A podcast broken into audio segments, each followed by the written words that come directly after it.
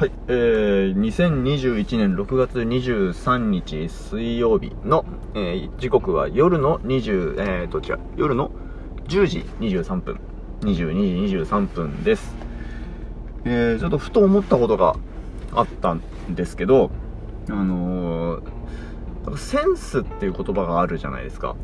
センスいいよねとか、センスあるよねとか。で、それをえっ、とじゃセンスって何っていうのを考えた時に、まあ、まず言葉からいくと、えー、センスってのセンサーのセンスですよね。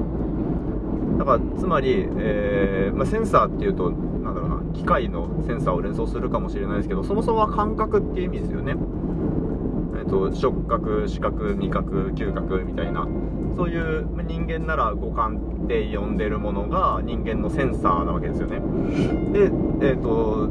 センサーの名詞形センスっていうことは感じる力とか、えー、感覚感覚器はセンサーか。感覚器がセンサーだから、えー、センスっていうのは知覚っていう、まあ、抽象的なものを示す名詞だったりするわけですよね。でじゃあ今日本語で言うセンスがいいねっていうのはつまり、えー、そのそれを作った人の感覚器がいいよねっていうことを言ってるだと思うんですよ。言ってるんでしょうきっと。あの言葉の上ではね。だけど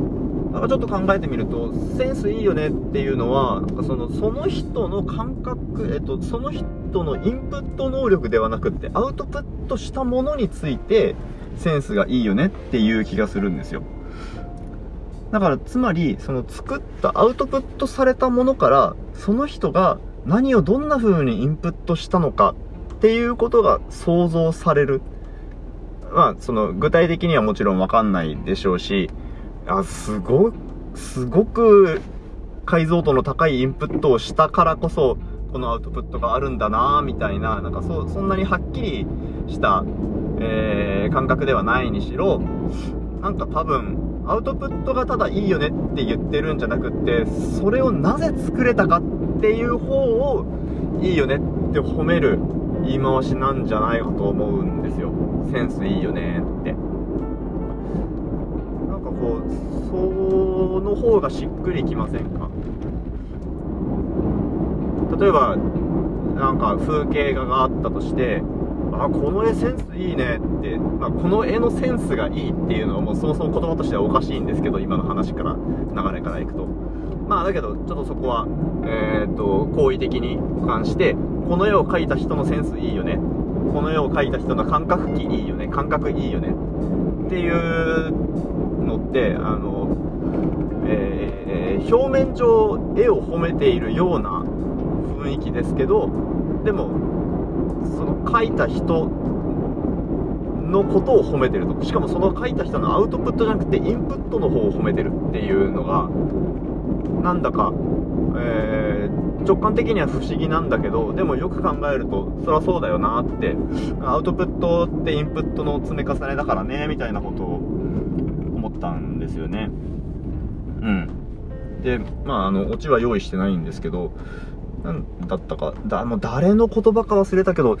想像は引用のモザイクである